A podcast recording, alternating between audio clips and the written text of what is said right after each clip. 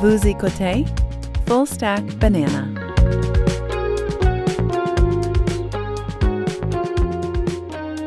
Hey, comment ça va, Alex? Salut, ça va toi? Ça va bien, ça va bien. Euh, tu reviens-tu du, euh, du Boxing Club?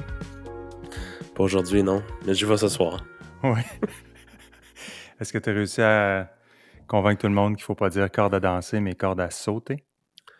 Euh, c'est un work in progress.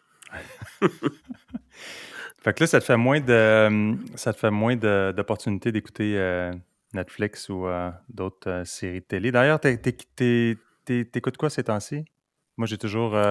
T'es ma référence pour trouver des choses intéressantes à écouter vu que j'écoute à peu près rien à la télé. Hum...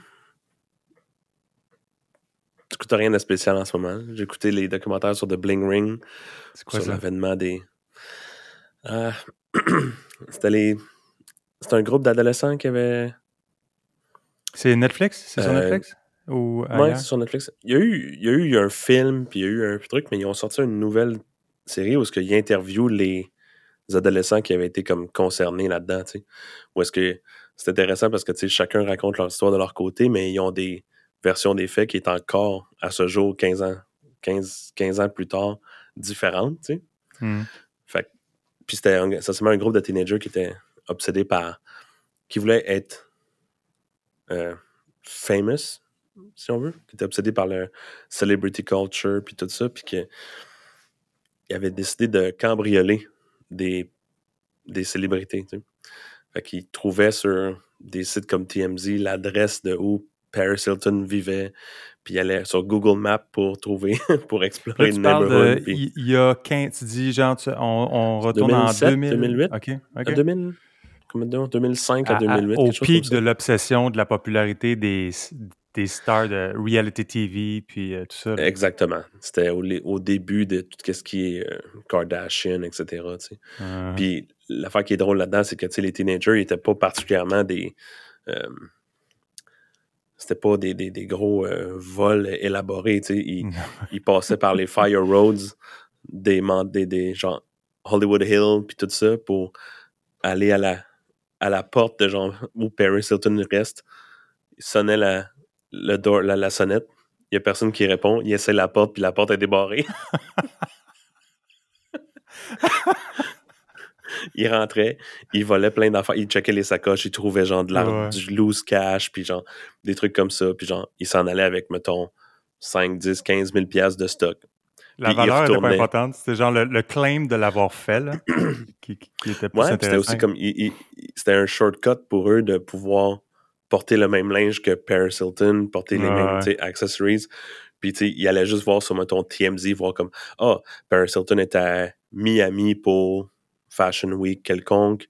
Hmm. On retourne. Il retournait. Puis il retournait chez Paris Hilton. Est-ce que la porte est débarrée? Est encore débarrée? c'est des célébrités qui sortent de, de leur maison puis ils ont genre cinq assistants puis leur entourage puis tout le kit que ils doivent même pas avoir la clé de leur maison, genre. Non, non, c'est ça. Exact. Tout le monde s'en va comme si c'était un moulin puis il y a personne qui part la porte parce que il pensait pas à ça. Puis il avait fini par... Ça l'avait escaladé, là. Évidemment, il avait volé comme un demi-million de dollars, une, genre de collection de montres euh, vintage de, pour Orlando, Bloom, puis etc., etc. tu sais. Il se mettait même pas de masque ou quoi que ce soit parce qu'il disait on n'est pas connu, fait on- we're safe in our anonymity. Fait que ça pour dire que ça a fini qu'ils se sont effectivement fait arrêter, ils se sont euh, ils ont tout fait un peu de, ça a été un, un procès qui avait été documenté parce que un des personnes qui était dans le groupe de, de ces, disons, voleurs-là Hmm. venait juste de signer pour être dans un reality show.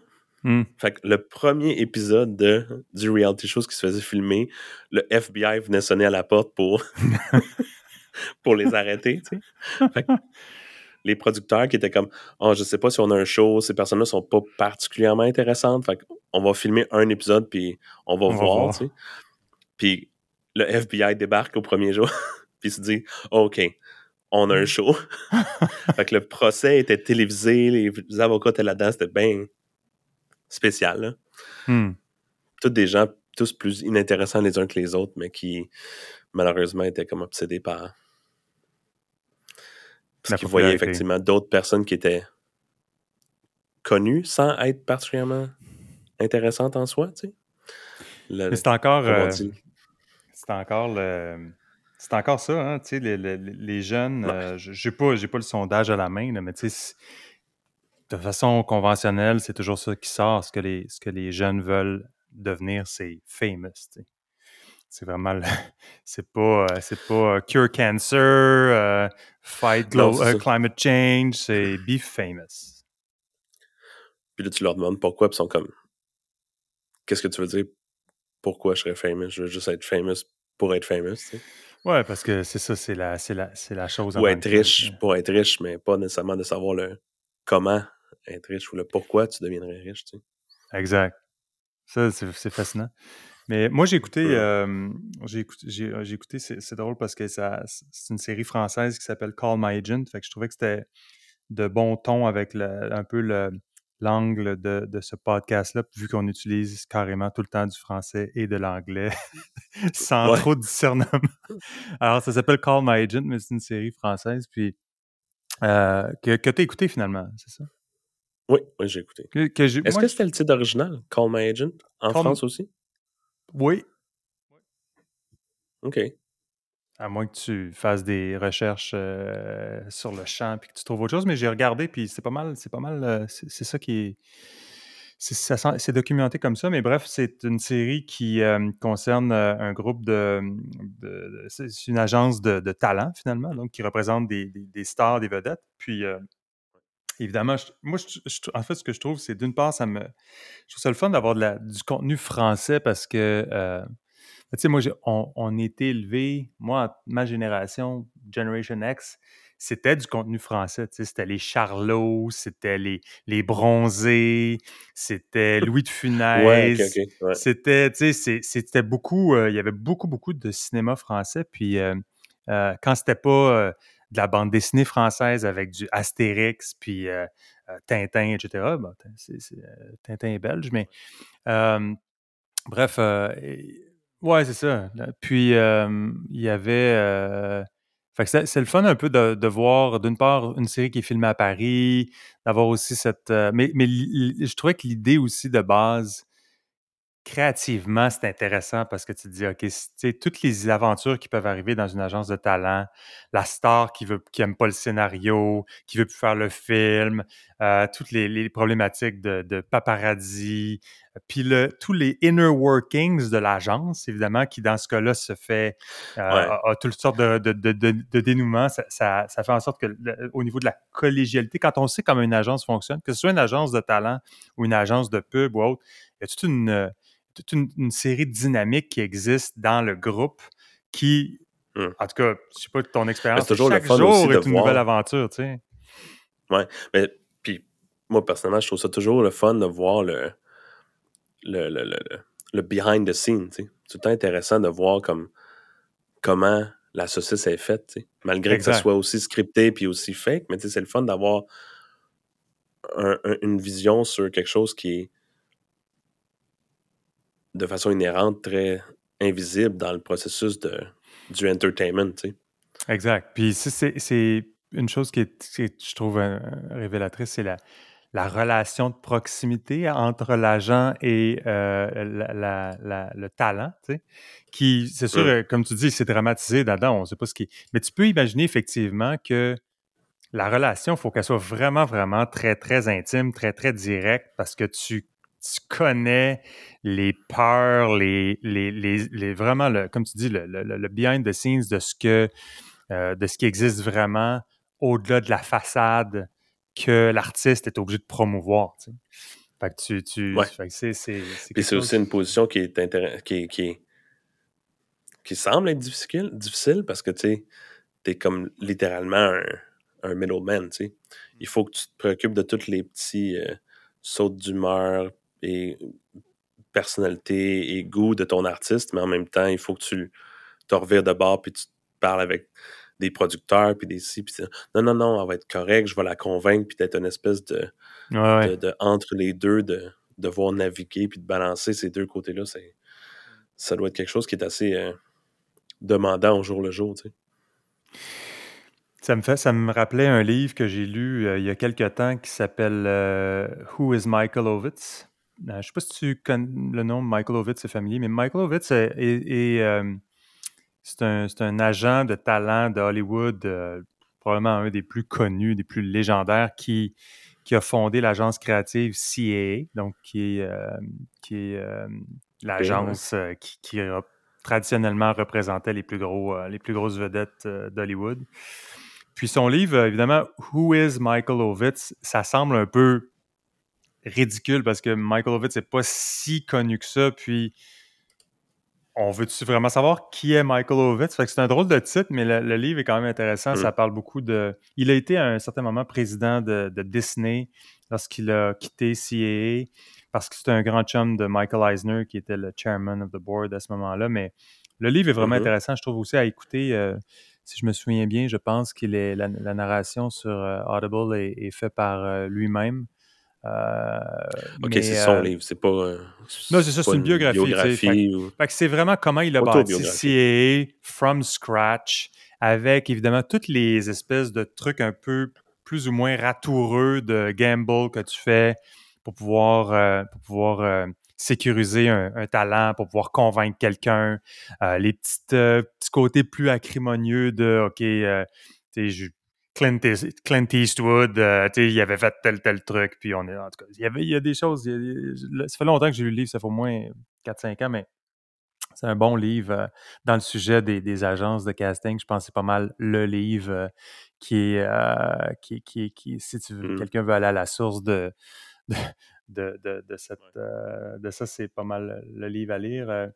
Mais c'était, en fait, euh, de quoi on voulait parler aujourd'hui? Euh, tu, tu voulais me parler de quoi? Euh, créativité. De créativité, hein? Fait que, dans le fond, vous- je- je- je- on s'était dit qu'on allait parler de ça parce que il y a quelques semaines, c'était euh, C2 Montréal. Tu connais l'événement C2 Montréal? Créativité, puis en tout cas, bref, ça fait C2, ça fait, ça fait longtemps que ça existe. Puis c'est comme l'espèce de passage obligé de la créativité euh, à Montréal. Fait que c'est comme approprié le, domaine euh, créativité pour en faire un événement avec, euh, avec un grand déploiement. Puis évidemment, le, Québec étant ce que c'est, c'est assez fermé comme communauté. Tout le monde est. Ouais. Tout le monde doit passer à C2 Montréal. C'est un, Ouais. un bel événement. là. Je, je critique pas l'événement, mais ça a donné que cette semaine-là, euh, qui est encore une fois, je pense que c'était il y a deux semaines, j'étais euh, Ouais. en train de lire. Je suis tombé sur. euh, en fait, je cherchais une image pour mettre dans une infolette. Puis je vais souvent sur chercher des trucs. Je vais me promener, si tu veux, sur euh, Public Domain Review. Donc, PDR. Ouais. Ça, c'est. euh, PDR, c'est simplement euh, des, des, des ressources numérisées et de, de- de différents trucs qui proviennent des archives lointaines, donc qui ont été numérisés et qui sont dans le domaine public. Donc, ça peut être des, des- Ouais. des- des livres, euh, des, des- des, euh, des pièces euh, artistiques et autres. Puis, je suis tombé sur, euh, je suis tombé sur un, un- un- un livre de 1912. Parce que, savais-tu que les, les- les Olympiques de 1912 étaient à Stockholm et que De mémoire, non. là. tu connais pas tes Olympiques? Tu connais pas tes Olympiques par cœur. Bref, euh, il y avait un livre, il y a un livre qui a été numérisé qui s'appelle The Fifth Olympiad, The Official Report of the Olympic Games of Stockholm 1912. Et ça, ce livre-là, mon cher, ça a 1500 pages, 1474 pages. Et je me suis mis à parcour- parcourir ça en ayant plus, en ayant plus ou moins d'attente parce qu'évidemment, jamais trop qu'est-ce qu'on trouve là-dedans? Mais comme c'est vieux, puis que tu dis c'est une autre époque, c'est intéressant quand même à pouvoir envisager euh, non seulement le contenu, mais aussi le contenant, de voir comment c'était euh, le traitement graphique, euh, les, illustrations, etc. Donc, pour euh, quiconque est, intéressé de près ou de loin au domaine de la créativité puis de l'histoire un peu, puis du folklore historique, c'est intéressant. Mais le niveau de détail de ce livre-là est absolument fascinant. À tel point, tu vas avoir vraiment le détail du détail du détail, par exemple, sur toutes tous les événements sportifs, les règles, les, les, les des détails jusque les, les, médailles qui ont été attribuées pour chaque discipline, le design de la médaille, une photo de la médaille, le matériau avec lequel la médaille a été faite, qui a designé la médaille, la taille spécifique de la médaille, le poids. Ah, ah, mais ça, c'est juste une chose. C'est fascinant. Donc, si quelqu'un quelqu'un voudrait refaire les Jeux de Stockholm bout pour bout, serait capable. Il y a un guide. Tu as un guide complet, complet détail. Même, euh, comme je te disais, tu vas avoir, mettons, les, au niveau des, euh, du turf, du gazon. On va, on va montrer le, le, pattern puis le type de gazon qui est utilisé pour le track and field. Mais là, tu as mmh. l'entretien du gazon et les outils d'entretien du gazon qui sont utilisés. Puis là, tu vas avoir une, illustration de l'outil en question avec les mesures de l'outil. Donc, c'est vraiment, tu peux pas mmh. documenter plus que ça. Puis, pourquoi le lien que je fais avec la créativité, puis c'est ça qui m'a amené, c'est vraiment la, la, genèse de cette conversation-là était la confluence des deux choses. Une part, c'était C2 Montréal cette semaine-là, et moi, qui évidemment n'était pas assez de Montréal, mais j'étais chez moi en train d'éplucher l'espèce de guide ultime des Olympiques de 1912 de Stockholm dans son micro-détail. Je me disais, mais qu'est-ce que fous à passer autant de temps à regarder ça, qui est totalement inutile, tu sais, ultimement? Puis je me suis perdu là-dedans. Puis plus j'avançais, évidemment, plus je me disais, ça fait aucun sens que je continue à regarder ça, mais il y a comme une espèce d'attrait et une fascination parce que je me disais, je me disais pourquoi? Il y avait une question qui n'était pas élucidée dans ma tête, elle n'est toujours pas d'ailleurs. Pourquoi ils sont allés dans autant de détails? C'est quoi l'importance de ça, tu sais? Puis, alors, ça me forçait à, à devenir une sorte d'enquêteur puis là, ben, tu vas, essayer de découvrir des, des clues, des, des indices qui vont peut-être, de, parce que tu as comme l'impression que ton cerveau est comme, est, fucké un peu, ton radar est tu n'arrives pas à tirer une conclusion sur pourquoi ça a existé. C'est stimulant, stimulant du point de vue de, de ce que tu trouves. Et je me disais, cette espèce de curiosité et persistance dans la curiosité où tu te transformes comme ça dans, un enquêteur le temps d'un moment et où tu prends le temps d'explorer quelque chose, même si tu deviens pertinemment conscient dans le moment que ça fait plus ou moins de sens et que tu n'as pas, il n'y a pas un côté productif à ce que tu es en train de faire. Tu ne peux pas faire le business case de ça. Tu ne peux pas dire ça valait vraiment la peine parce que j'ai fait quelque chose avec. Tu, tu, pas nécessairement. Tu peux toujours mettre un lien dans une newsletter et dire Hey, j'ai trouvé ça, allez le voir, c'est intéressant. Mais je me disais que c'était euh, quelque chose qui était euh, un élément important de, du puzzle de la créativité. Parce qu'on n'arrête pas de parler de créativité. Évidemment, c'est un sujet qui est, super important, surtout en entreprise, mais la créativité, qu'est-ce que c'est la créativité? C'est essentiellement un des traits fondamentaux de la, de la, condition humaine qui nous permet de pouvoir arriver à des solutions, à, trouver les bonnes, à, formuler les bonnes questions, puis à, développer de la connaissance. C'est avec cette, espèce de... C'est la curiosité qui a évolué. puis à évoluer, un vecteur de... De, de, curieux, de un, vecteur qui, génère à travers la curiosité des réponses à des questions complexes. Puis ça, me, ça, me, ça me rappelait cette, cette importance-là de pouvoir perdre du temps et explorer. Chose que je pense qui se, qui se perd un peu. Et l'expression perdre du temps est un peu loadée. Péjorative. Dans le sens où, ouais. C'est pas particulièrement quelque chose que. c'est dur à, à dire. Est-ce que c'était vraiment une perte de temps? C'est sûr que ce jour-là, peut-être, mais Ben, c'est- en fait, c'est ça un dans petit le peu la- futur, tu sais, comme quand tu vas. Il y a peu de choses que je considère comme étant de la perte de temps. Ça peut être, à, première vue, être une perte de temps, mais c'est une expression que je trouve qui est un peu, euh, comme tu dis, péjorative, tu sais. Mais je pense que c'est ça qui est un peu le, le nœud du problème. C'est que la créativité, on voit malheureusement ça de façon euh, en entreprise, surtout comme étant quelque chose d'un peu mystérieux qui devrait arriver comme euh, selon Instantanément? instantanément ou à demande. Alors Ouais, que justement, parce que je pense qu'on a tendance à, à- à vouloir à tout prix être productif, puis je pense qu'on a, on a une sorte d'inquiétude générale qui surgit quand on n'est pas productif, sauf si on peut-être qu'on peut s'allouer un petit euh, dimanche après-midi de, de congé pour, euh, euh, pour, euh, pour faire du, de la et ronde. tout, mais en ent- ouais, à la ronde. Exact. Euh, des beaux toutous. Mais c'est là où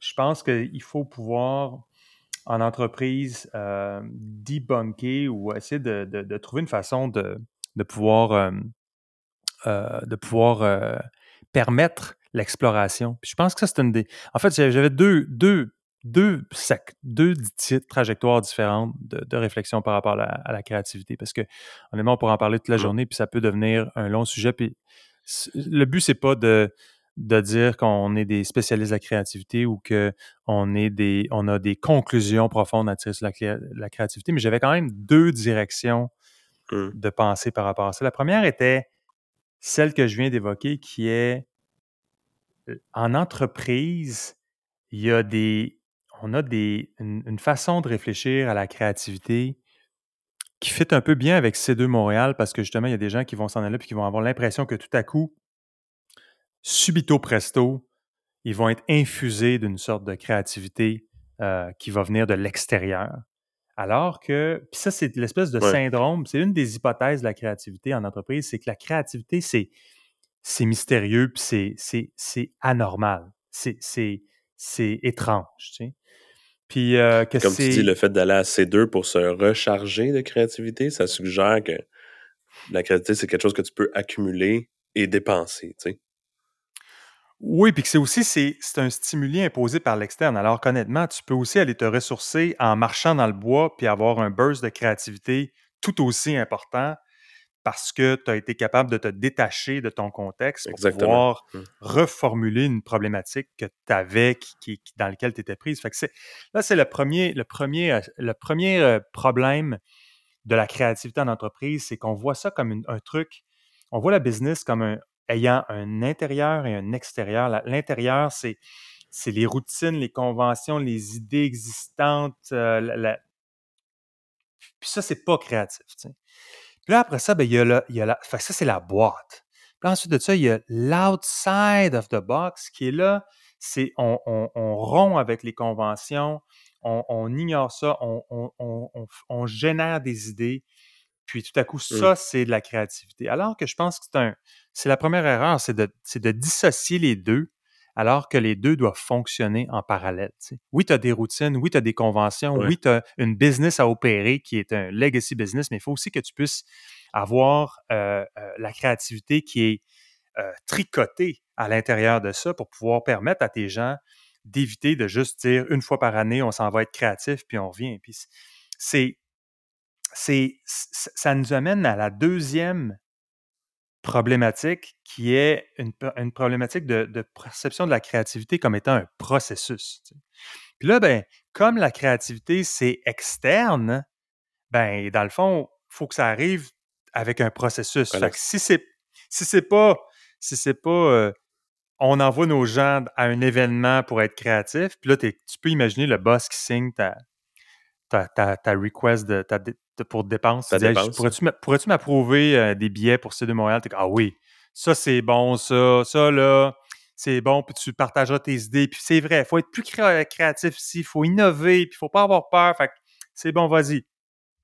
Alors ça, c'est la première étape, c'est, comme je disais, c'est la créativité qui est vue comme anormale. Puis après ça, ben, comme c'est anormal, ben, on se dit, il doit y avoir un processus autour de ça, on les envoie à l'extérieur, ou bien on a un processus interne qui s'appelle le brainstorm.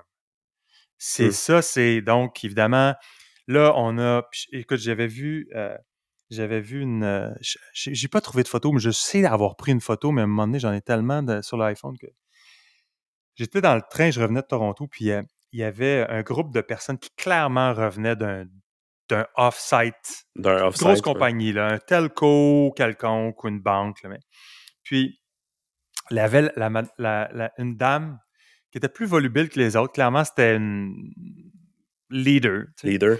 Hmm. Puis elle avait sa valise, une- la valise de Brainstorm. C'était une valise, si tu cherches, euh, je sais pas, brainstorming kits sur Amazon ou ailleurs, Ah, je suis sûr que ça existe. Une valise avec 36 couleurs de post-it, des feutres, de tout Ah. Ouais, ouais. l'équipement officiel de Brainstorm. J'ai pris une photo de cette valise-là. Je ne pouvais pas croire que ça existait à ce niveau-là, qui est comme, non, non, non, je vais avoir le, kit, le kit complet. Puis, que ça, c'est, ben, évidemment, le, le- terme, le, terme euh, brainstorm vient de Alex Osborne, qui est un, un, admin, un- Hmm. Comment dire en français, un, un exécutif d'agence euh, qui, qui est arrivé avec ce, avec ce concept-là dans les années 50 euh, dans le En livre euh. Your Creative Power, livre de 1953. Puis, puis en fait, c'est, c'est- l'i- la drôle d'idée là-dedans, c'est que le processus, c'est comme impliquer que le processus est plus important que les idées elles-mêmes. C'est-à-dire qu'on va se mettre dans un état où on va tous être dans un endroit ensemble. Ouais. Là, évidemment, ça, ça- ça- tout ça a, a évolué avec euh, les salles, avec des whiteboards partout. Euh, pour ceux qui sont en entreprise, c'est assez évident là, la, la- la- la- quantité de... tout vu, là. Où là, c'est ici, c'est flagué, c'est ici qu'on était créatif, c'est maintenant. Puis c'est une autre espèce de drôle d'idée aussi de, de que les idées sont un peu indépendantes des personnes, puis du contexte, puis on arrive à un endroit, on mobilise des gens, puis on se dit le processus va nous générer des bonnes idées. C'est vrai que les brainstorm meetings peuvent arriver, mais en as-tu vu souvent, toi, qui ont généré vraiment des idées intéressantes? À grande échelle, dur à dire. Hmm. Dans le processus d'agence dans lequel j'opérais avant, c'est sûr que les brainstorms étaient bons, mais honnêtement, c'était probablement meilleur à, pour tuer des mauvaises idées que de générer des bonnes idées. tu sais. Ouais. Puis Parce souvent, c'est vite passer au travers de plein de trucs, mais tu sais, tu vas juste accélérer un processus, mais c'est jamais dans le brainstorm en soi que tu vas résoudre ta problématique. tu sais.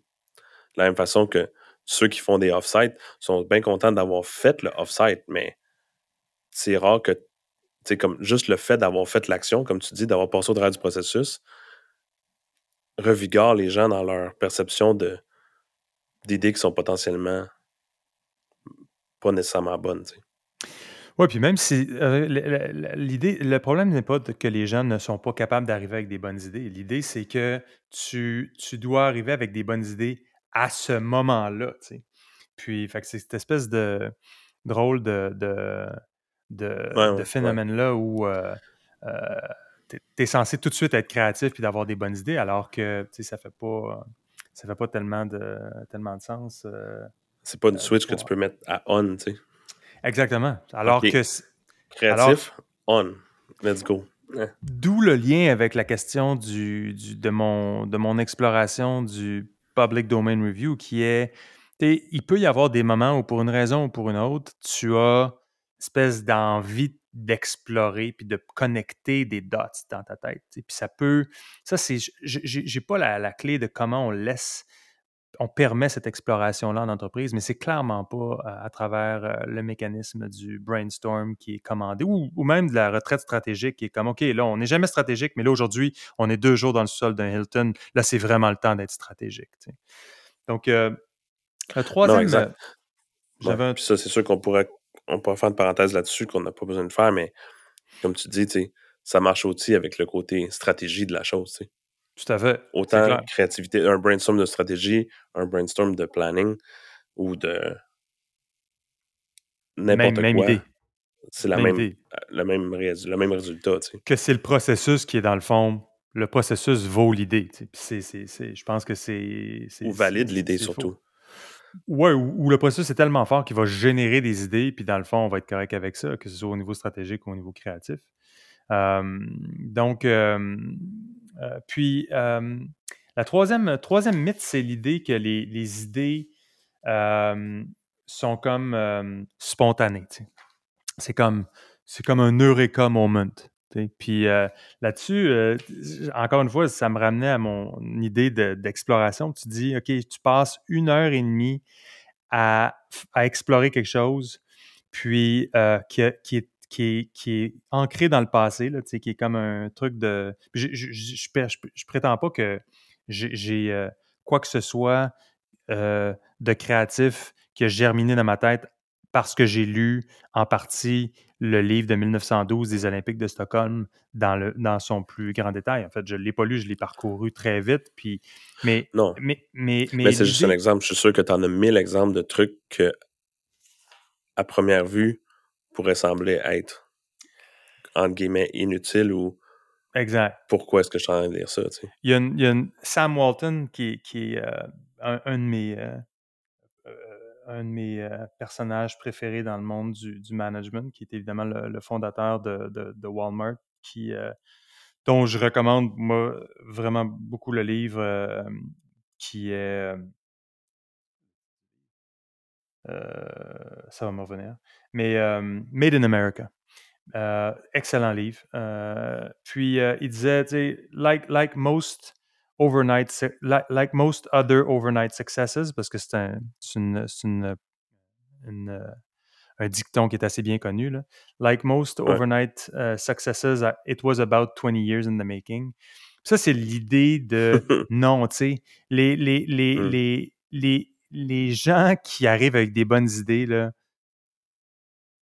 don't kid yourself, là. Ça arrive pas comme ça. C'est, comme les, euh, les routines de, de, stand-up comedy, là, où euh, c'est un classique, là, que c'est comme, qui tu sais, tu, tu pratiques 400 fois avant de faire, les, les, les stand-up Right. comics, là, qui vont, euh, qui font, avant de faire leur Netflix special, là, sont dans des sous-sols de comedy club pendant combien de temps? Même, même des, Jerry. Seinfeld et d'autres, même s'ils sont made, quand ils veulent revenir à faire un stand-up, il faut quand même qu'ils retournent à la base, de grind, de grind, de grind, puis euh, de performer parce que, c'est ça. euh, C'est une maudite bonne joke, mais ça fait, ça fait 400 fois que je la pratique, puis ça fait 20, ça fait 40 ans que je fais ça, tu sais. Donc ça, c'est le, mythe euh, de la créativité qui est... qui arrive comme ça, out of the blue, spontanément.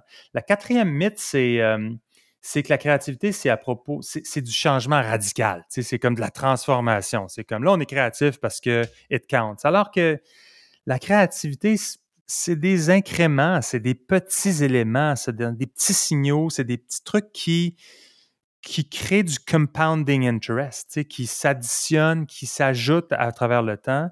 Puis, tu n'as pas besoin d'avoir, de toujours chercher la discontinuité ou l'espèce d'élément flagrant, marquant, super, euh, super euh, dramatique. Ouais, de faire un 180. là. Tout à fait. Puis, euh, donc, ça, c'est un. le- puis, le dernier point, c'est.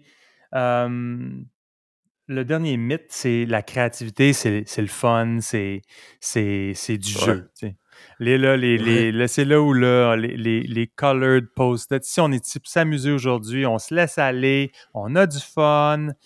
Alors que la créativité, c'est du travail. C'est un travail constant. C'est un investissement constant que tu fais chaque jour pour essayer d'être Mm. curieux puis d'explorer. Puis ça, je pense que c'est un autre mythe qui doit être euh, un peu euh, questionné. tu sais. Donc ça, c'était c'était ma trajectoire euh, créativité et entreprise. Puis, euh, je suis un peu stressé parce que j'ai quelqu'un qui doit, qui, doit venir prendre une mesure ici. Fait que là, je suis comme, je me dis, à tout instant, ça va sonner à la porte, puis ça, ah, c'est pas bon, pas bon. mais euh, le temps, le temps file, puis. Euh, euh, fait que je vais quand même procéder parce qu'honnêtement, on pourrait aller bien à longueur. Puis, mmh. Le deuxième, j'ai parlé tantôt que j'avais deux, deux corridors. Le premier corridor, c'est le corridor corporatif. C'était mon exemple de public domain review, puis c'est les cinq mythes qu'on vient de discuter. Les, puis je vais donner des références les show notes par rapport à ça parce que j'ai sorti, j'ai emprunté ces cinq mythes-là d'un livre qui est super intéressant que je recommande beaucoup, qui s'appelle The Moment of Clarity, euh, qui a été écrit par euh, euh, son nom, je, je, le massacrerai parce qu'il est danois. Euh, c'est Christian Maspian. Donc, euh, de Red Associates à New York. parce que si tu le lisais, c'est Maspian, mais tu, tu dirais ça serait Marlberg, tu sais, mais c'est comme. mais tu, ah, le prononces Maspian. Euh, Red Associates, qui est une de mes firmes de, de, conseils préférés, qui, qui est à New York puis Copenhagen. Euh, mais euh, le livre de Moment of Clarity, excellent livre. Euh, et, donc, le deuxième track, c'est la track parentale. Puis, c'est l'idée que la créativité, c'est pas évidemment seulement une industrie, une business, puis des, des, espèces de séries de buzzwords par rapport à ce qu'on fait dans les entreprises, mais c'est aussi un mode c'est un mode d'être qui est le mode exploratoire. Il y a, tu peux être en mode, mmh. dans la vie, tu peux être en mode, euh, en mode euh, exploitation, puis en mode exploration. Il y, a, il, y a, Adam Grant qui écrit le livre euh, Give and Take. Donc, tu peux être. Moi, je, le vois, moi, une fois que tu as cet insight-là, on dirait que tu peux plus t'en défaire. Tu comme, ben, t'es-tu en mode plus giving ou en mode taking? Puis moi, c'est vraiment des périodes. Je, je, réalise que je veux plus. Euh, euh, puis pour moi, giving, c'est plus euh, lire, réfléchir. Je, je, je, donne du temps à certaines choses. Puis taking, ça va être plus, bon, ben là, OK, de grind, on travaille, on récolte de l'argent. Puis des fois, il y a comme des périodes comme ça, mais le mode, si on, si on sort du mode giving, du mode taking, puis qu'on pense à exploration, exploitation, c'est un peu la même chose. Puis il faut que les deux fonctionnent en parallèle. Tu de faire juste de l'exploitation, tu t'en vas dans, un dead end, ultimement. Puis le mode exploration... La même façon de faire juste de l'exploration non plus, c'est T'es dans, un bankruptcy, dans un bankruptcy end. ouais, non, c'est ça, exactement. Mais c'est parce que c'est comme un peu accumulé. Tu accumules plein d'affaires, mais si tu fais rien avec, c'est un peu comme. Là, ça devient vraiment une perte de temps parce que c'est là que tu vas, justement, si tu réussis pas à leverager ça pour augmenter quelque chose d'autre, ben c'est là que ça devient la perte de temps qu'on parlait au début, tu sais. Puis. C'est pas quand tu le fais, c'est comment est-ce que tu vas le dépenser plus tard, tu sais.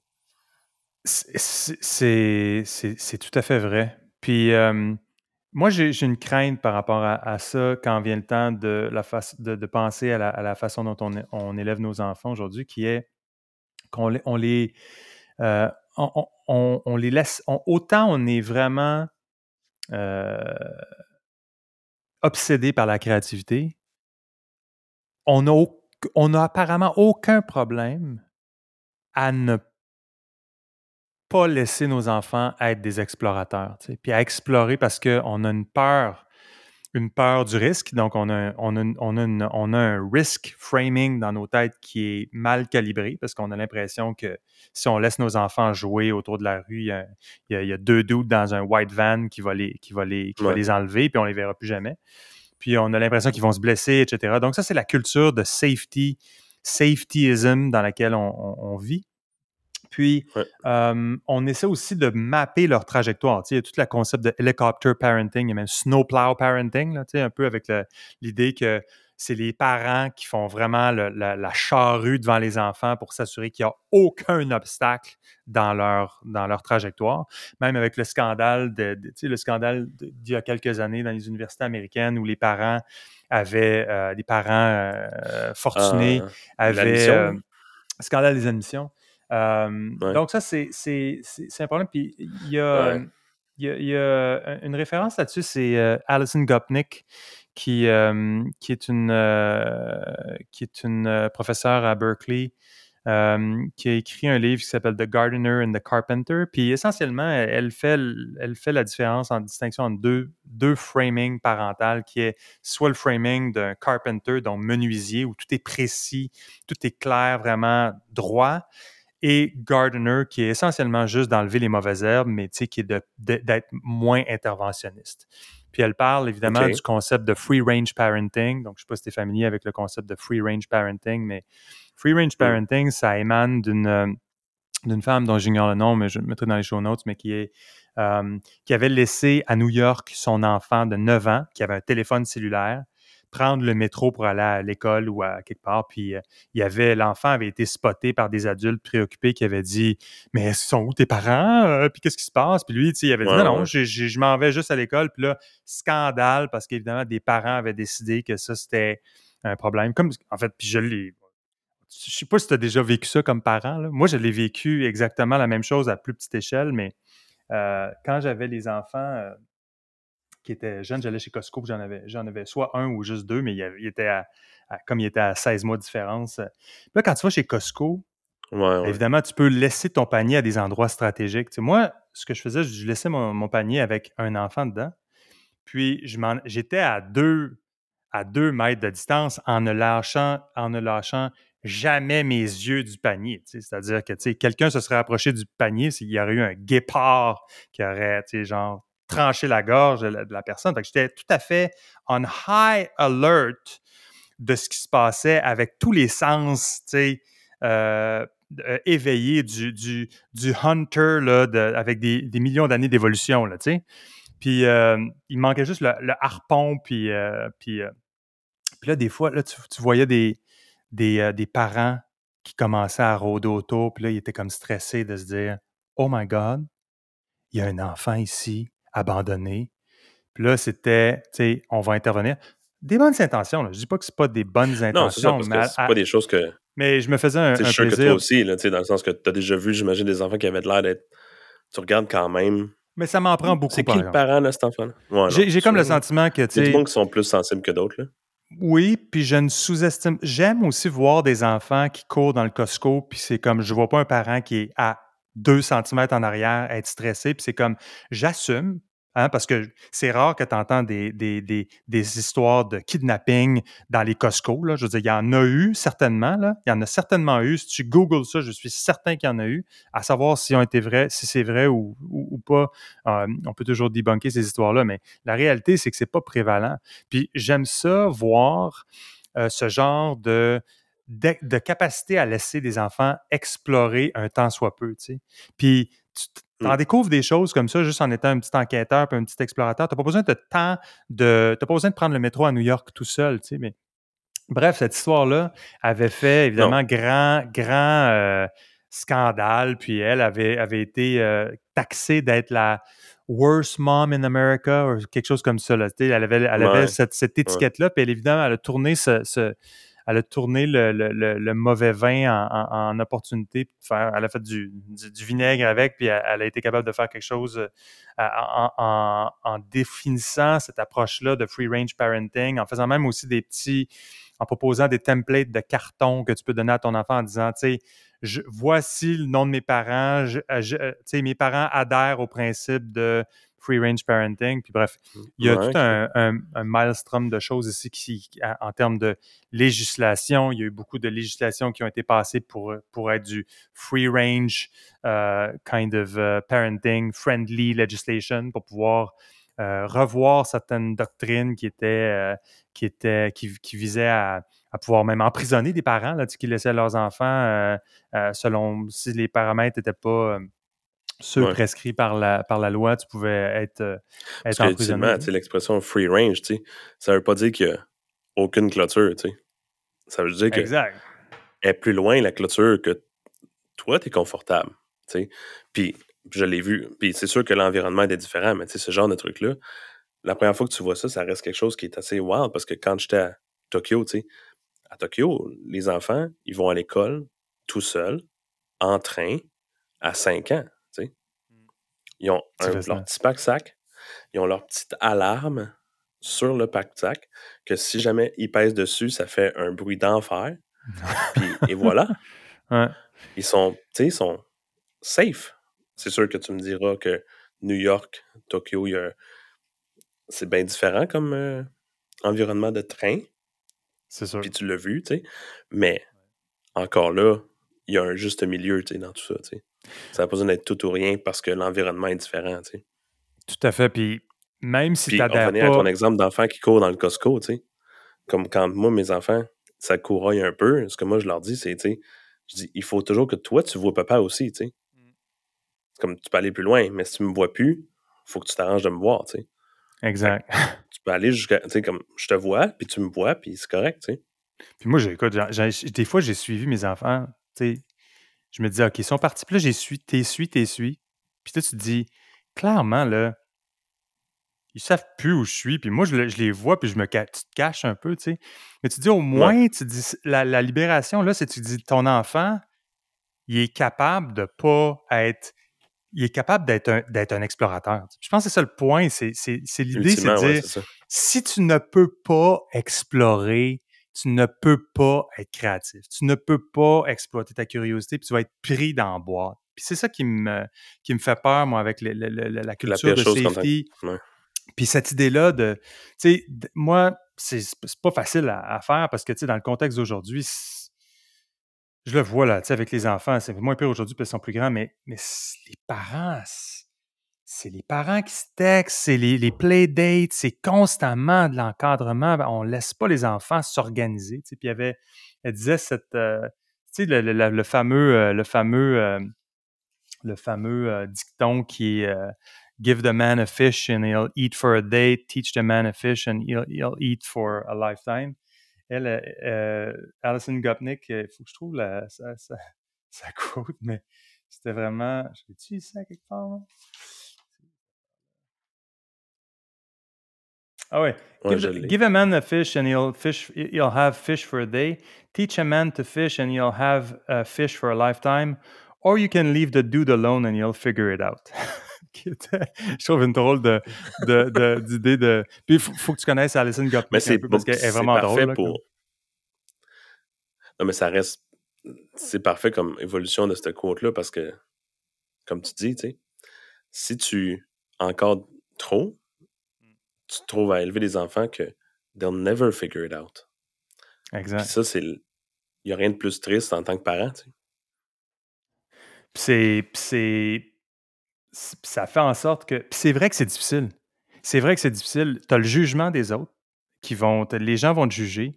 Tu as. Les gens, des fois, vont réaliser que. Moi, ce que j'ai vu avec des parents, c'est qu'ils réalisent, ils sont comme Ah, ouais, nous, on n'est pas comme ça. Mais souvent, tu ouvres la voie. Euh, Moi, ce qu'on a vu, c'est que nous, nos façons de faire, on fait en sorte que des parents qui, tout à coup, se sont sentis autorisés à faire la même chose parce qu'il y avait tout à coup un précédent. Puis tu le sens que dans la dynamique de couple, c'est comme euh, chérie, tu euh, gardes telle personne, ils font ça, eux autres aussi, donc on peut faire. Fait qu'il y a le, le, le, le mémétique qui embarque là-dedans.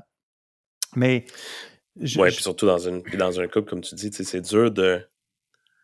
Si tu as un des deux parents qui est plus safe que l'autre, Mhm. mais celui qui est moins safe peut jamais gagner l'argument, tu sais.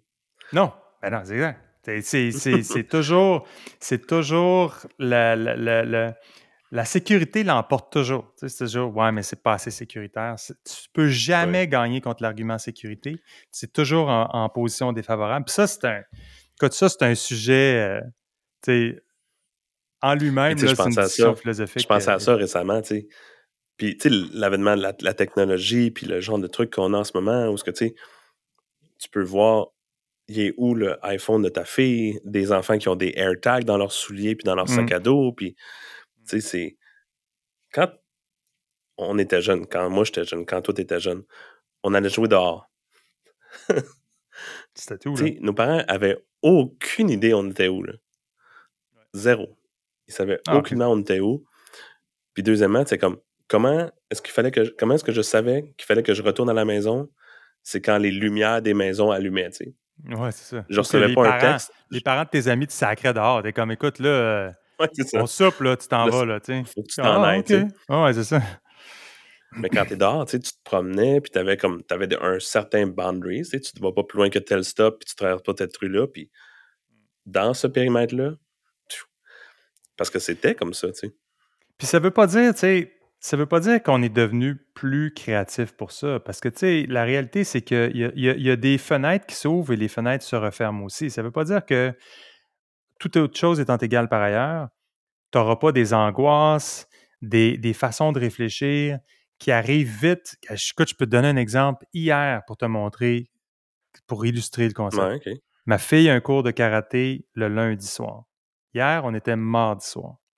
Mais comme c'était un congé férié le lundi soir, on a tous oublié qu'il y avait du karaté lundi soir. Fait hier, on est allé, elle et moi, elle a mis son kimono et est partie à son cours de karaté du lundi, mais en réalisant pas qu'on est mardi. Le mardi, ouais. ouais. Moi, j'y vais avec elle aussi, pas plus smart. Moi non plus, je réalise pas, puis on y va parce que où on était lundi, On- on- lundi on- où on était lundi après-midi, à la À la ronde. ronde. Euh, et euh, je prendrai peut-être le temps tantôt de, de dire c'est quoi ma, ma théorie de, sur la ronde, parce que ça peut être utile pour d'autres parents, mais euh, c'est. euh, et donc, on arrive là, au dojo, et là, elle réalise que euh, tout à coup, elle- je m'assois, moi, juste pour voir quelques minutes avant de, retourner euh, à la maison. Puis, euh, puis elle, re- ma fille ressort. Ma, fille a 11 ans, donc elle, elle est quand même assez indépendante. Puis, euh, j'ai pas besoin d'être avec elle, c'est ça que je veux dire. C'était plus parce qu'on prend une marche ensemble pour se rendre. Elle sort, puis elle dit Écoute, on s'est trompé, c'est pas mon cours, etc. Puis là, elle est dans sa tête, c'est tout de suite moi, mon cours, c'est le lundi. Puis là, ben, on n'est pas le lundi, donc je reste pas ici. Et là, je dis Écoute, il y a un cours quand même. C'est juste pas celui auquel tu vas d'habitude. Mais il y a des ceintures jaunes comme toi. Il y a, c'est, juste un cours différent où il y a plus de monde. C'est un peu plus mélangé. Fait que tu vas avoir des ceintures blanches, des oranges, des bleus, des jaunes. Fait que c'est plus un cours débutant.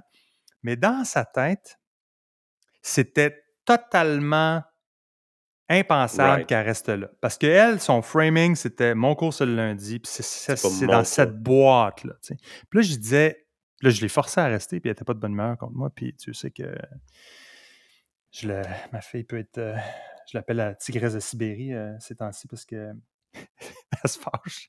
Mais euh, elle n'était pas de bonne humeur que je l'ai forcé. Puis j'ai dit, le principe, c'est, c'était pas que tu fasses le cours autant que tu réalises que tu as mis ton kimono, tu es allé là, ben dans le fond, Tu t'adaptes. fais ton cours juste parce que y a- ça- s'il n'y avait pas eu de cours, je t'aurais pas dit euh, de juste tourner en rond dans le gym, mais il y avait un cours qui était approprié pour toi. Tu as tout fait ça. Tu es aussi bien de le faire. Puis par ailleurs, de te de- d'utiliser cette opportunité-là, de te décoincer de la lentille dans laquelle tu peux être, qui est celle de dire, ben moi, mon framing, c'est cours le lundi. Ben pourquoi pas cours le mardi, puis aussi, ben cours le mercredi, parce qu'aujourd'hui aussi, il va y avoir un cours. Puis oui, c'est vrai que c'est une usité, ça défait du pattern standard, mais pourquoi pas, tu sais. Puis euh, Ouais, puis c'est ça, je pense. C'est ça que je pense qui est la, le mode exploratoire, c'est une lutte de tous les instants. C'est constant. C'est toute ta vie, il faut que tu puisses te dire est-ce que, oui ou non, je suis en mode exploitation tout le temps ou est-ce que j'oscille entre le mode exploration, exploitation, exploration, exploitation? Puis c'est vrai en entreprise, c'est vrai dans la, dans la vie parent, dans la vie familiale, c'est vrai à tous les niveaux. Puis c'est ça, c'est ça pour moi la leçon de la créativité. Puis ce qui, ce qui semble être mal compris de la créativité, c'est les cinq mythes dont on parlait avant, c'est la, la question du mode exploratoire, puis c'est de pouvoir se permettre d'être un explorateur, de laisser aller sa curiosité, de l'exploiter, puis d'accepter qu'il peut y avoir des choses qui, dans le moment, font pas particulièrement de sens. Puis c'est, c'est, puis de pas, pas toujours D'être chercher... confortable avec ça. C'est ce que j'allais dire. une- ça, ça devient une, con- une- une- une question de, de confort puis d'inconfort. C'est sûr que exploration, inconnu, ne pas savoir quelque chose, c'est quelque chose qui, qui peut être inconfortable pour certains. Mais Mm. vraiment que tu réussis à être confortable dans des situations comme ça, comme ta fille qui n'est pas dans son cours de karaté, ou de devoir régler un problème que tu ne sais pas, puis d'admettre que tu ne sais pas la réponse, mais que tu dis sais-tu quoi? Je vais le figurer ou je vais trouver quelque chose. Le moindrement que tu deviens confortable dans une situation comme celle-là, avec quelque chose que tu ne sais pas, c'est là que tu peux vraiment être, euh, comment dire, nurturer ta curiosité. cultiver, cultiver, ouais. Cultiver ta, curiosité puis de pousser ton exploration, tu sais. D'ailleurs, ça, me fait penser, ça me fait penser à quelque chose que je... mais termine ton idée, je te, je te coupe, termine ton idée. Non, non, non, vas-y, vas-y. J'avais parlé de David Lynch, en fait, qui, que tout le monde connaît, je pense, euh, pour Twin, Twin Peaks, etc. Que pas oui, j'ai jamais écouté moi-même, mais je, suis intéressé par David Lynch, le personnage, puis le filmmaker, plus que le créateur, plus que son, son output euh, spécifique. Son IMDb. son IMDb, exact.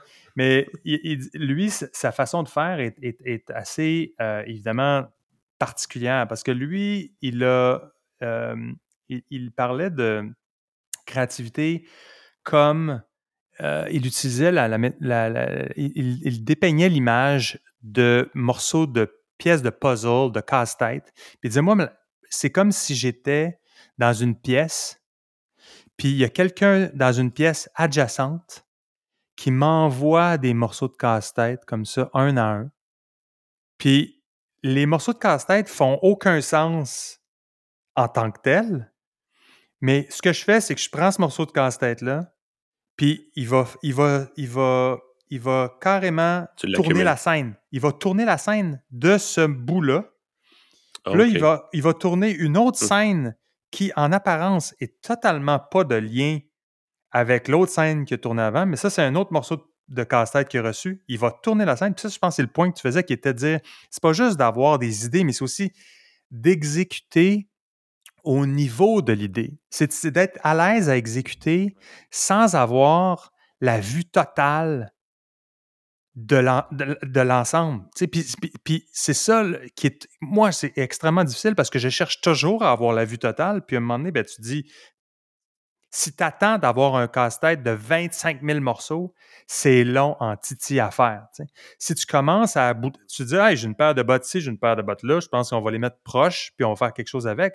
C'est comme ça que tu bâtis un puzzle. Puis c'est exactement comme ça que David Lynch fait ses films. Puis je pense que ça, ça ne convient pas à tout le monde. Puis je ne dis pas que c'est nécessairement la seule façon, mais c'est clairement intéressant cette idée-là de dire je me sens comme un enquêteur, je reçois des morceaux de puzzle, je suis pas certain du sens que ça a exactement au niveau, au niveau global, mais je, je I commit to it, tu sais, je, je fais quelque chose avec cette, cette scène-là, je la shoot. Puis des fois, évidemment, il va y avoir de la perte. Il va y avoir des, des scènes que tu vas dire, je on l'a shooté, puis c'est comme pas bon, puis ça fit plus, puis il faut juste l'exclure, tu sais. Puis je pense qu'on, d'ailleurs, dans Call My Agent. encore là. On le voit, ce genre d'affaire-là aussi, tu sais, mais où, tu as, des scènes, des fois, OK, la scène 60, on la fera pas finalement, puis toi, tu as tourné ça, puis tu pensais que tu étais. Mais, euh, mais c'est ça, je pense qu'il faut. Euh, c'est ça. à l'aise de justement jeter des trucs qui sont inutiles, tu sais. Exact. Puis ça, c'est le, c'est d'éviter euh, le, le, le, le sunk cost fallacy, tu sais, qui est qui, qui, est, qui est que l'idée que tu as dépensé quelque chose parce que tu as dépensé quelque chose, il faut que tu le justifies. D'ailleurs, mais je trouve ça tellement le fun que ça me permet de finir avec la, mon histoire de ronde parce que c'est tellement exactement ça. En fait, la ronde et d'autres trucs comme ça, c'est du sunk cost fallacy. Parce que, dans le fond, on est allé à la ronde pour toutes sortes de raisons, mais je, je déteste aller à la ronde. Puis ou dans des parcs thématiques en général. Mais on y allait parce que ça fait plaisir aux enfants et tout. Puis là, ce que je trouvais intéressant aussi, c'est que depuis la dernière fois qu'on est allé, les enfants, comme ma fille surtout, est allée entre-temps. Puis quand elle est allée, elle a eu son breakthrough de manège qui est comme on est passé des petits manèges qu'on faisait ensemble familialement. Elle y va une fois sans nous, puis elle revient, puis elle est comme j'ai fait le monstre, j'ai fait ci, j'ai fait ça, les montagnes russes. elle a fait toutes les grosses montagnes russes que j'aurais pensé, je serais là avec elle la première fois qu'elle les ferait. Bref, on s'en va là en famille. Puis, puis et, on fait différents manèges. Mais comme on est allé tard en après-midi, on est resté là au total trois heures.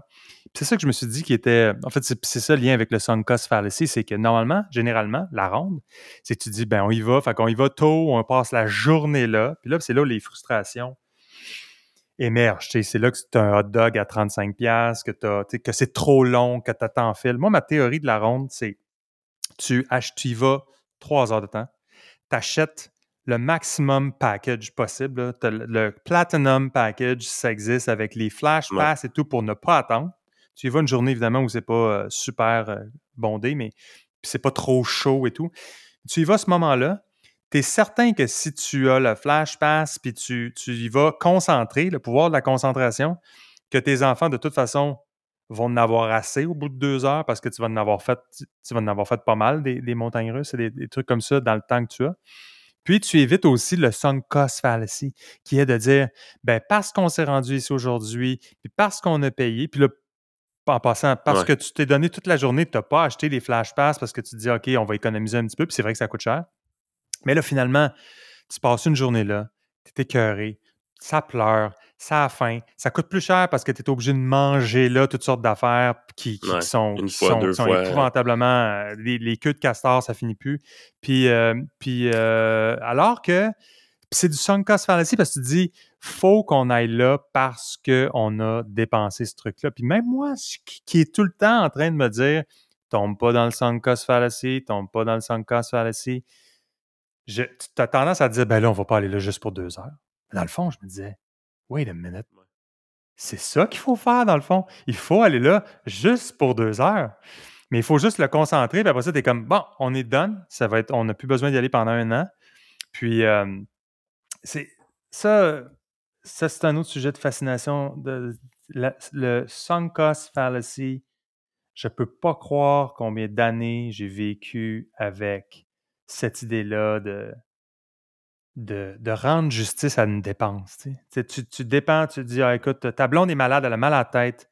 Mais là, chérie, on les a achetés les billets de cinéma, fait qu'on va aller au cinéma. tu. C'est pas vrai qu'on va pas y aller. Puis là, tout le monde est malheureux, tout le monde est misérable.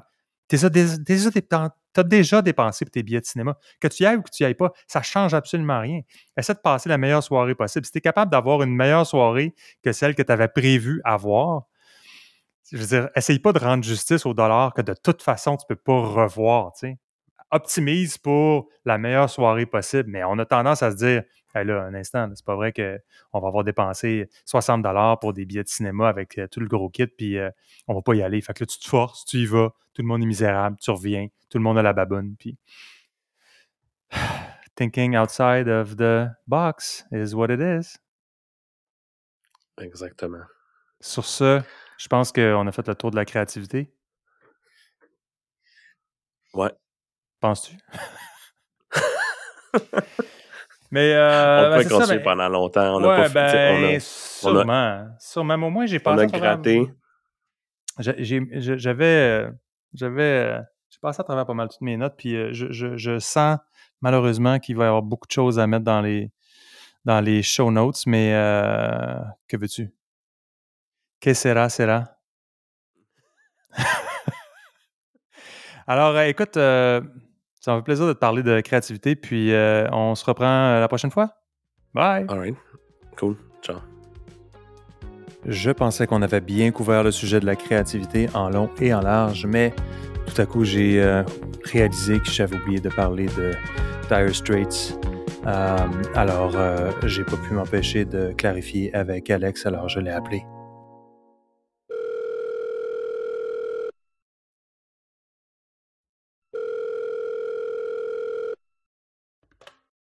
Oui, hello? Allô, Alex? Salut, ça va? Ouais, ça va, toi? Ouais, ouais. Hey, j'ai oublié de te dire quelque chose l'autre fois. J'ai, j'ai- hier, j'étais au, j'étais au- j'étais au gym, puis euh, j'ai eu des, des regrets par rapport à notre euh, discussion de, de créativité. Ouais, OK.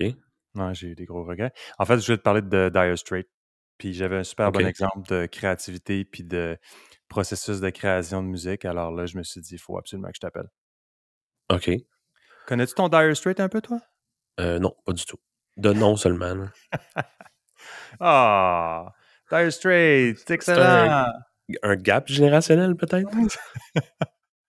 Je pense que oui. Parce qu'en fait, non, la réalité, c'est que j'ai jamais été. C'est une drôle de chose, mais bon, je suis évidemment un gars de, de, de, de- de- de- grandi dans les années 80 avec la musique des années 80. Donc, normalement, ça aurait dû être. Euh, Dire Straits aurait dû. fait partie des meubles. Mais j'ai jamais été un gros fan de Dire Straits, mais ça m'était. C'est arrivé plus tard. Je pense que j'avais 46 ans. Ben, ça fait pas si longtemps que ça, genre deux ans finalement. Mais euh, quand j'ai commencé à une épiphanie d'avoir d'entendre une chanson de Dire Straits puis de, vouloir explorer ça, mais ça pour dire que la, connexion que je faisais, c'est en, écoutant plusieurs trucs de, euh, de Mark euh, Knopfler, qui est le, chanteur, guitariste, qui est un extrêmement bon guitariste, puis aussi le, qui est donc le, mind behind Dire Straits, qui est un Mark, c'est un Écossais, le band évidemment est un band très euh, anglais des années 80 qui se sont séparés, je ne sais pas quand exactement dans les années 90, puis ils sont venus ensemble, un peu comme les bandes, ça se sépare, ça revient ensemble. Mais ça pour dire que en écoutant plusieurs trucs, il, y a toujours un élément intéressant dans la façon dont. je ne sais pas si c'était comme moi, mais moi, j'aime beaucoup entendre le backstory, l'histoire derrière les trucs. Que ce soit un film, une chanson. Je trouve, trouve ça plate quand il n'y a pas vraiment d'histoire où c'est comme, ben non, en fait, c'était une espèce de truc anodin ou pas. Puis lui, il raconte toujours des histoires derrière les, chansons. Puis une chanson super populaire de, de, Dire Straits qui s'appelle euh, Sultans, Sultans of Swing. Puis euh, il faisait une, entrevue avec euh, Brian Johnson, qui est le chanteur de ACDC. Euh, et euh, je, je, te fais écouter qu'est-ce qu'il disait lors de, de l'entrevue sur le, un peu le backstory de la chanson uh, Sultans of Swing. In Sultans of Swing, I was actually in a little pub, uh, and uh, and there's a, a, a, dusty little jazz Dixieland jazz band playing down in you know Deptford or Greenwich, and and uh, almost nobody in, but some young lads, you know, were in, over in the end of the pub playing pool yeah. in their baggies and their platform soles, yeah. you know, oh, and gosh. all of that. I was just there to have a couple of pints. Yeah. At the end of the night, the trumpet player or whoever does the announcement says, "Well, um, right, that's it. It's time to go." He says, uh, "He says uh, we are the Sultans of Swing." and you couldn't be less a sultan so, of so, anything, you know, if you were in that band on that night in that pub.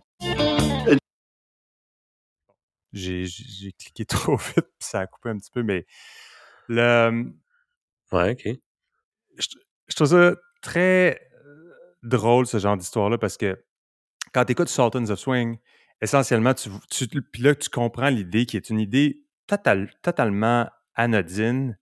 Et c'est ça un peu le point que je voulais faire, parce que dans le fond, quand on s'est parlé de, de créativité, ce qu'on a dit, c'est, tu sais, il y a des éléments, des fragments qui t'arrive comme ça, puis il faut que tu puisses être en, en, mode d'ouverture pour pouvoir capturer ces fragments-là. Puis après ça, il ben, faut que tu fasses quelque chose avec. Puis c'est là où moi, c'est probablement un de mes handicaps, c'est d'avoir pas nécessairement été en mesure de toujours faire quelque chose avec des fragments comme ça. Puis ça, je trouve que c'est un bon exemple de, de fragment où c'est il y a un événement anodin qui arrive, qui pique ta curiosité, tu prends une note de ça, puis tu fais quelque chose avec. Tu sais, souvent, il en arrive des événements, mais si tu n'as pas la soupape pour pouvoir dire je vais faire quelque chose avec ça, ben c'est là où je pense que tu rates des occasions de pouvoir exploiter ta créativité. Tu sais. Puis, une couple d'autres histoires par rapport à ça qui étaient euh, euh, la, chanson de, pour rester dans, le domaine de Dire Straits, leur chanson la plus. Avant, tu sais, ce que j'aime de. quand j'écoute l'histoire, tu sais, c'est la première fois que j'entends son, le backstory, comme tu dis, tu sais. Moi, ce que j'entends là-dedans, c'est surtout le fait qu'il aurait pu être dans son pub en train de prendre son couple de pints, puis de juste se ignorer de qu'est-ce qui, qu'est-ce qui se passe autour, puis de se dire comme, ah, oh, ça c'est un whatever, tu sais, comme, puis de les de pas porter attention, tu sais. Le fait, comme justement, qu'il était comme, tu d'être tout le temps comme aware de ce qui se passe autour de toi, puis de, comme tu dis, ouvert à recevoir de l'information comme ça, tu sais.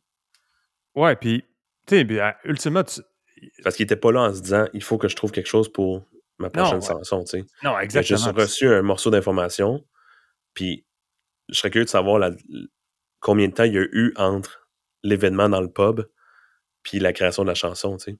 C'est quelque chose qui, qui a ressorti de ses archives, tu un an, deux ans, trois ans plus tard ou immédiatement, ça lui donne l'inspiration pour aller comme écrire une chanson, tu sais? Ben, c'est ça. Ben, en fait, l'autre histoire que je vais te raconter après va te donner un peu la, réponse de ça, mais, mais, mais tu as raison. C'est ça l'affaire qui est. Tu sais, évidemment, on ne peut pas. On ne choisit pas qu'est-ce qui pique notre curiosité. Il y a des choses qui sont anodines, puis on est comme, OK, ça, ça frappe pas notre radar, ça passe pas dans le fil. Mais il y a des choses qui restent accrochées dans le fil. Tu sais, ça, c'était l'év- é- événement-là, l'ironie d'être dans ce pub-là, puis d'avoir un band que tu entends, puis qui s'appelle The Sultans of Swing. C'est clairement quelque chose qui, lui, puis, puis j'imagine que dans ce contexte-là, puis c'est ça le, le point intéressant que tu fais, puis merci de le faire, c'est que c'était exactement ça qu'on discutait, c'est que tu ne, peux, tu ne pouvais pas programmer cette soirée-là comme étant la source d'un événement créatif qui allait avoir des conséquences à long terme parce qu'on allait entendre une chanson qui s'appellerait Sultans of Swing plus tard. C'est que lui, il avait des mélodies dans sa tête. À un moment donné, tu sais, les- les- la quand tu crées une, une- une musique, généralement, tu as une corde ou deux, tu as, une mélodie dans ta tête. Puis à un moment donné, il faut que tu accroches des mots. Puis tout ça, ça semble un peu à la David Lynch, comme on disait la dernière fois, avec des morceaux de puzzle. Puis ça s'assemble sans que tu le veuilles. Puis Exact. cette. euh, Puis c'était peut-être le morceau de puzzle qui manquait pour que l'image devienne claire, tu sais. Oui, puis oh, OK. incluant euh, des éléments de- d'imagination. Parce que là, quand tu es Sultans of Swing, si c'est ça ton, ton, ta ligne de pensée du point de vue des, des, des mots puis de- de- des paroles de la chanson, bien évidemment, ça t'amène dans un, dans un monde musical potentiellement avec euh, des éléments que tu vas importer de certaines, euh, de certaines traditions ou de certaines. Tu vas aller puiser ailleurs. tu sais. Fait que c'est- tout ça, c'est cette, espèce d'échafaudage-là qui se forme. Puis, euh, puis, euh, Puis aussi, ça me fait penser, tu sais, c'est un point qu'on n'a pas fait aussi dans. Mais que maintenant, ça, ça me fait penser à ça, tu sais. L'analogie de puzzle de David Lynch, tu sais. Il disait, ah, c'est comme, c'est des morceaux de puzzle que tu reçois tranquillement, tu sais. Mais je pense que, ultimement, la créativité, c'est aussi d'être capable de compléter l'image en n'ayant pas tous les morceaux. C'est la créativité qui va te permettre de compléter des trous, tu sais. De faire comme. OK, j'ai pas tout, mais je suis équipé pour voir l'image finale en n'ayant pas tous les morceaux. Puis, de par le fait de ça, de eff- effectivement compléter cette image-là, tu sais. C'est ça qui est, c'est ça qui est difficile parce que moi, un, un de mes regrets, en fait, c'est, c'est de ne pas avoir. Il y a des gens qui sont des. euh, qui, qui- qui ont euh, pris une habitude jeune d'écrire. euh, J'ai juste en tête diary en, en- anglais, je ne sais pas c'est quoi le, le mot français, mais un, un- journal. Un journal intime? Oui, c'est ça, d'avoir un journal où tu prends des notes, même si c'est, des, c'est juste des choses. OK, qu'est-ce qui s'est passé aujourd'hui? tu sais? Puis il y a le. En fait, il y a, a- le, journaling est un, élément euh, de créativité important parce que tu, ne sais pas qu'est-ce qui va sortir tant que tu n'es pas en train d'essayer de le sortir. Et puis tu peux avoir vraiment l'impression que tu n'as vraiment rien à dire. Puis tout à coup, ben, euh, quand tu commences à écrire, tu dis ben, OK, qu'est-ce qui s'est passé aujourd'hui? Ah oui. Puis là, tu réalises que tout à coup, il y a eu plusieurs choses. Et puis moi, je n'ai pas. Je n'ai pas eu cette. Je n'avais pas cette. euh, cette, cette euh, propension-là à documenter ces petits éléments-là. Heureusement, j'ai une bonne mémoire, puis j'ai euh, un bon souvenir de beaucoup de choses qui ont frappé mon imaginaire, des choses importantes, puis des choses plus anodines, comme ce qui peut être passé une remarque dans un pub à un moment donné. Mais l'autre étape qui consiste à se dire, je vais prendre une note de ça et je vais faire quelque chose avec ça.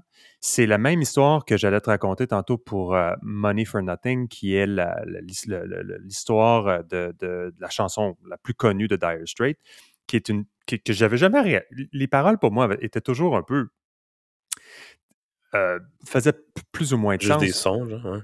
Ben, jusqu'à temps que j'entende, parce que c'est comme, c'est Money for Nothing and Chicks for Free, puis c'est, c'est Ouais. euh, Playing the Guitar on the MTV, puis, puis essentiellement, c'est qu'il était dans un magasin à New York de, euh, de- de- d'appareils électroménagers, un genre de, de Bro et Martineau de, de l'époque, là, dans les années 80. Puis c'est le début de MTV, tu sais. Fait que la chanson Money for Nothing, c'est 85.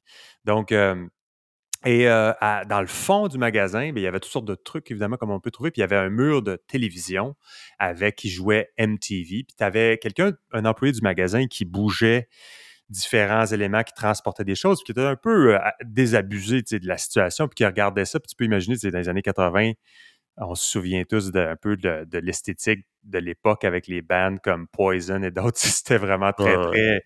Le, le- comment on appelle ça, le, quel genre de rock c'était, un peu spandex euh, type of euh, rock, là, tu sais. Ouais. Puis euh, Motley Crue, puis tout ça, c'était très, très. Euh, c'était très, très colorful, disons. Puis, Ouais. euh, puis là, c'est- il disait, les, puis les paroles étaient là. C'était comme, bon, tu sais, regarde ces gars-là euh, qui, qui, sont, qui, qui jouent de la guitare sur MTV, puis qui gagnent de l'argent pour rien, finalement, pendant que nous autres, on doit déménager, on doit bouger des microwave ovens, Puis des laveurs sécheuses, refrigerators, puis des... Puis des puis c'est ultimement, ce sont toutes les paroles de la chanson Money for Nothing. Puis euh, la, la, et, et- et il disait, Mark Knopfler, il disait là, que dans le magasin, quand il était, il a demandé à quelqu'un, as-tu un papier et un crayon? Puis il a noté exactement ces lignes-là que le gars disait. Puis je me disais, Mm. c'est, c'est donc intéressant le fait que c'est une chanson tellement connue d'un band qui est tellement connu aussi et Ouais.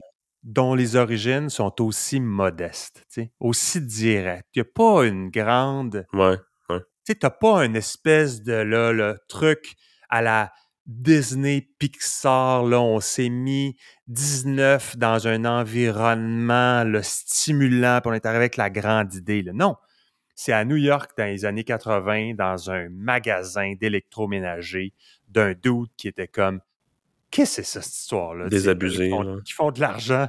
Puis moi, ici, il faut, que je- faut que je bouge des, des meubles. Ça- alors, ça, c'est. euh, et, et je trouve que l'impulsion de pouvoir faire quelque chose avec ça euh, est, est, euh, vraiment intéressante. Puis j'ai une dernière anecdote encore de chanson parce que ça, me- ça me rappelait ça, mais c'est juste ça que je voulais te parler hier pendant que j'étais au gym. Puis je, je me suis mis à faire de la recherche là-dessus, mais c'était.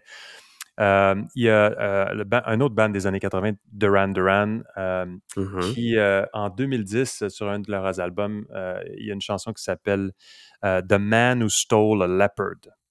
Puis euh, l'origine de, de- de l'histoire est aussi très intéressante parce que, bon, l'histoire est tout autour d'un homme qui a, qui, a, qui- qui a volé un tigre à quelque part, qui l'a gardé chez lui, puis euh, qui a été découvert finalement, mais qui avait une espèce de relation symbiotique avec le tigre, qui était devenu euh, Un léopard, un léopard, j'imagine. un léopard, ouais.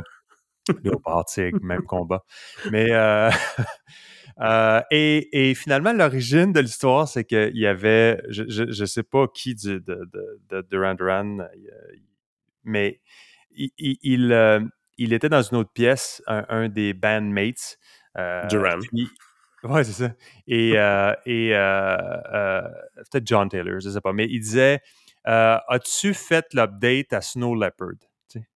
Parce que à l'époque, c'était Snow Leopard qui était le- l'operating system de, Mac. Puis il a juste crié Hey, t'as-tu fait l'update euh, de Snow Leopard Puis l'autre a compris There's a man who stole a leopard. Puis, ultimement, cette drôle de, de- de distorsion-là a créé tout un imaginaire autour de The Man Who Stole a Leopard qui était juste Hey, as-tu upgradé à Snow Leopard? Puis, euh, je trouve que ces, histoires-là sont, vraiment, vraiment fantastiques. Puis, euh, comme je trouve que ça en révèle beaucoup sur euh, la question pour moi de la, créativité. Puis, euh, donc, donc c'est juste ça que je veux dire. Je voulais pas trop emmerder tout le monde avec, avec mes histoires de Dire Straits puis de, de créativité, mais je pensais que ça valait la peine de, de l'ajouter. All right. Cool. Bon, ben, tu t'en vas-tu à la boxe, là? Non, pas maintenant.